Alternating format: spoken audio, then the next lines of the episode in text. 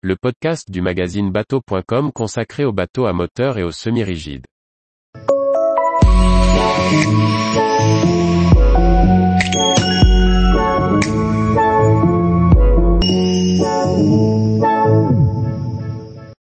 Gozo 45 d'après Amar, un concept issu des barques traditionnelles. Par Maxime le Riche. Premier volet de notre essai du Gozo 45. Le chantier après Amar, fondé il y a plus de 140 ans, est aujourd'hui spécialisé dans la construction de bateaux à moteur néoclassique.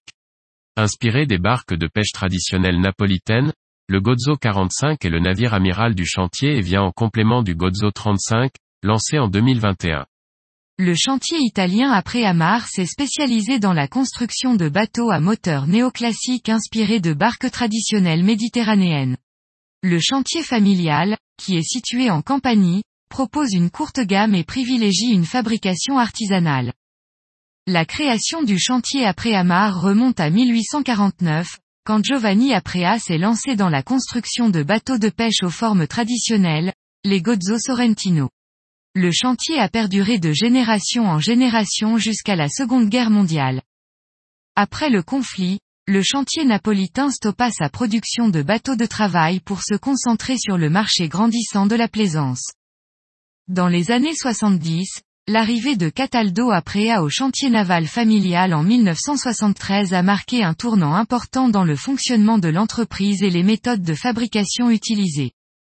Avec le soutien de Salvatore Polio, Cataldo Aprea fonde Amar SRL en 1988.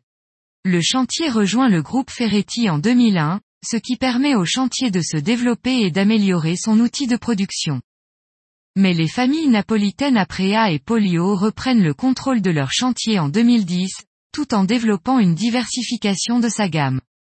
Le Gozo 45, qui est aujourd'hui le navire amiral du chantier, a été précédé par son cadet le Gozo 35. Reprenant les mêmes codes esthétiques, son succès commercial a convaincu le chantier familial d'agrandir la gamme. D'une longueur hors tout de 14,7 mètres, la carène du Gozzo 45 est dessinée par Umberto Tagliavini, tandis que le design a été confié à Marco Casali. Tous les jours, retrouvez l'actualité nautique sur le site bateau.com.